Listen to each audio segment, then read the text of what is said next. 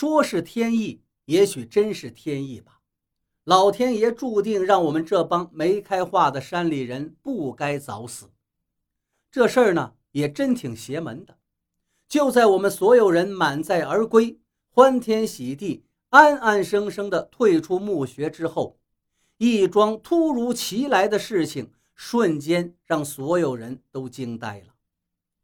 我们刚向着来路没走出几步，那墓穴突然哗啦一声响。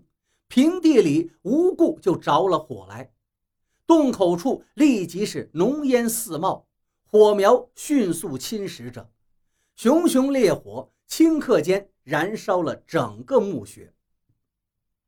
而且那火的颜色极为诡异，红颜色的火苗中有蓝有绿，就像我们村前夜晚山腰上飘荡的鬼火。接着，我们又听到轰隆一阵响。整个墓穴的顶部就坍塌下来，山土立即盖住了火势。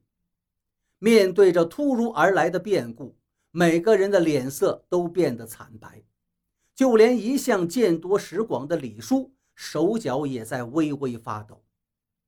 如果不是早走这一步，人都还在那墓里，不是被活活烧死，也会被压死。当下。就有胆小的女人哭了起来，把手里的东西往地上一扔，叫道：“这东西邪门，不能拿。”其他一些人也把手里的铜器、瓷器扔到了地上。可是英子却财迷心窍，心狠而胆大，冲着大家吼道：“怕个啥？我听说这些古墓中一般都是有机关的，刚才肯定是有人碰到了什么机关。”可是那机关年久失灵了，等我们出来时，它才发作。大家既然已经逃过一劫，还怕啥呀？拿着东西回去换钱，吃香喝辣的，补补身子，压压惊，也不枉费我们这一天流的汗。后来我长大之后，才从一些历史书籍中了解了有关古墓的奥秘。宋朝时的木匠为了防止贼人盗墓。会在墓的顶层隔两层易碎的琉璃瓦，两层琉璃顶的中间加一层火龙油。这火龙油是一种一遇到空气中的氧气就会燃烧的化学液体。当盗墓的贼人一弄破墓顶上的琉璃顶，火龙油就会立即倾洒下来，霎时间就把墓里所有的东西一烧而空，来个玉石俱焚。所幸山泥倾泻下来，让古墓从侧面露出了一个洞口，让我们不必惊动墓顶上的琉璃顶而进入到了墓中。然而，那琉璃顶经过了山顶的泥石流倾泻、地皮的拉动，已经是极度的脆弱不堪了。又加上我们一大群人在墓里大半天的捣弄，终于在我们刚刚退出来就垮塌了。这件事让我以后每次想起来都感到后背发凉，心有余悸，暗叹愚人自有天佑。而在当时，那些把东西扔到地上的人，听英子说的很有道理，眼看着地上的古董文物，费了半天劲才拿出来扔了，真是可惜，于是又纷纷的捡了起来。有一些胆小又迷信的人坚持不拿，两手空空。拍一拍，转身就走了。其他人见此，倒乐于捡了便宜，把这些东西也带在自己身上。一群人负重累累的，浩浩荡荡的回村了。那天夜里，我们村里出现了少有的热闹，比过节还喜庆。当天有进山的人，家家是灯火高照，菜美米香。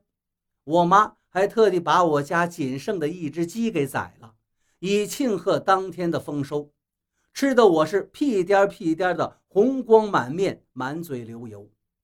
那些没有来得及一起进山参加此次行动的人，见别人家里突然多出这么多的古怪玩意儿，十分的羡慕；而半路上把东西扔掉的人，见那些拿东西回来的人又都安然无恙地坐在自己家里。心里已经反悔了，说话便带着酸味儿，告诫那些没进山的人说：“我看呀，这事儿没完，这些东西邪门着呢。不信呐，你们等着瞧。”晚饭过后，村里的大人们便聚集在一起，商量着该如何把这些古董给卖掉。大家一致认为，不能等着半瞎子来收购。半瞎子那仅剩的一只眼，奸猾的像老鼠，卖给他肯定会被他蒙了。然而，在场的所有大人们，包括我父母在内，只懂得插秧种田，对于这些东西在市面上到底该卖怎样的价格，没有人明白。最后有人提议，村里就李叔读过书。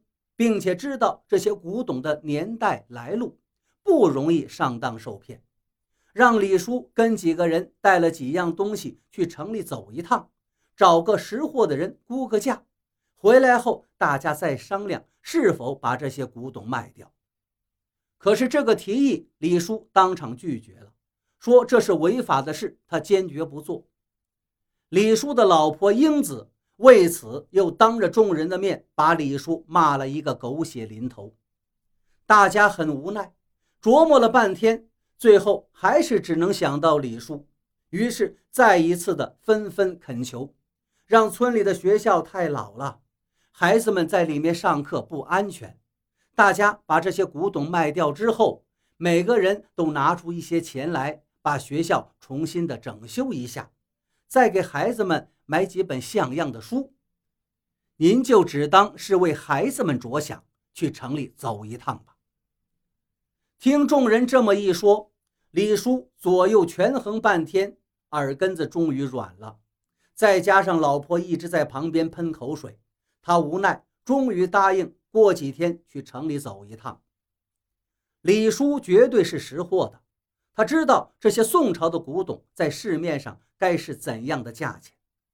看着周围几十双充满希冀的眼睛，叹了一口气，终于说了一句让所有人精神大振的话：“如果这些古董真卖出去了，别说装修学校了，就算是给村里每一家安一台电视机，都没问题。”